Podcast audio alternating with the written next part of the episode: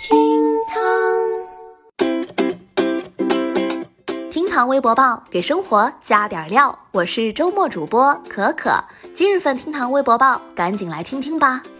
微博一千二百四十一万人关注。湖北女子炫耀丈夫分发物资吃不完。最近，湖北鄂州一女子在朋友圈晒出了一段水果和蔬菜的视频。该女子称，派出所的老公发的东西太多，吃都吃不完，还嘲讽羡慕者：“谁让你老公不做大官？”来，我们来听一下这位女子是如何炫耀的。我们我们老公派着我的几几十个表啊，这个学个四件子，然后他今天发了这么多菜。那菜好多，他们疯狂拍着发的，这学个四线子，我拿了三线子回去给我屋里人。不知道正在听节目的您听懂了没？可可给你翻译一下，就是这女子说自己老公是派出所的，今天拿了这么多菜，有四箱水果，她拿了三箱回去。看到视频的网友们纷纷质疑：这些水果蔬菜是派出所分的福利，还是在私分的援助物资？是不是应该公示一下明细呢？是否存在捐赠物资使用不透明的问题呢？该事件在网上刷屏之后，二月十九号、二十号，鄂州官方对此事进行回应，表示如果发现违规违纪行为，坚决严肃处理。二月二十二号，鄂州发布再次对此事进行回应，称网曝擅自扩大发放范围和发放标准，违规分配和领取捐赠生活物资情况属实，涉及此事的三人被免停职。而网友反映的视频当中，凤凰派出所的民警其实是临时借用的治安员，只是普通群众。不知道对于这个结果你信不信？反正我信了。一直追剧的网友们看到这样的大结局，感叹道。反腐真的是靠家属啊！也有网友表示，没想到新冠病毒还是照妖镜，各种牛鬼蛇神全部都照出来。不知道正在听节目的您对此怎么看？来节目下方评论区留言告诉可可吧。微博六千三百九十二万人关注张文宏医生硬核复工指南。最近，上海医疗救治专家组组长张文宏医生提出最新复工三大注意事项：防火、防盗、防同事。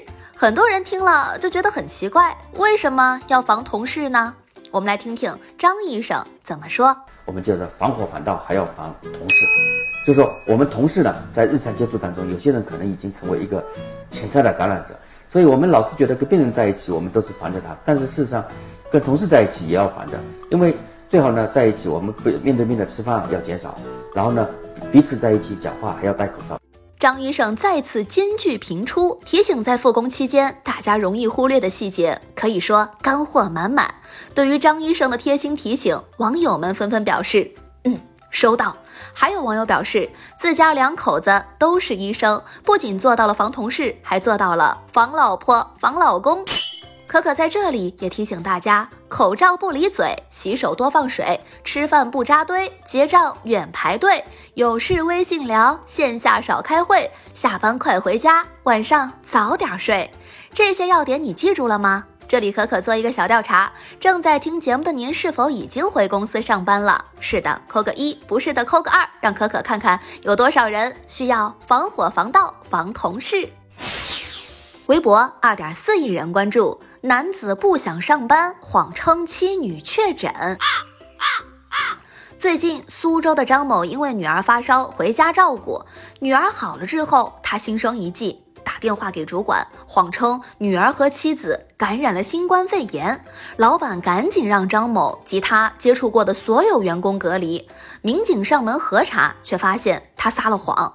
本意呢是想不上班白拿钱。最终，张某被拘留十天。对于张某的迷惑行为，网友们被气笑了。有网友表示：“这回好了吧，起码愿望满足了一个，不用上班了，以后也不用去了。”也有网友对此特别无语，表示脑子呢是个好东西，真希望他能有。还有诅咒妻女得病的，也是服了。哎，真是太荒谬了。要我说，其实你根本不用说确诊，只要说女儿发烧，老板也不会让你上班的。这一句谎言给大家造成了多大的损失，多少的担心和害怕呀！确实，现在各地开始逐步复工了。今天离你复工还有几天呢？留言告诉可可吧。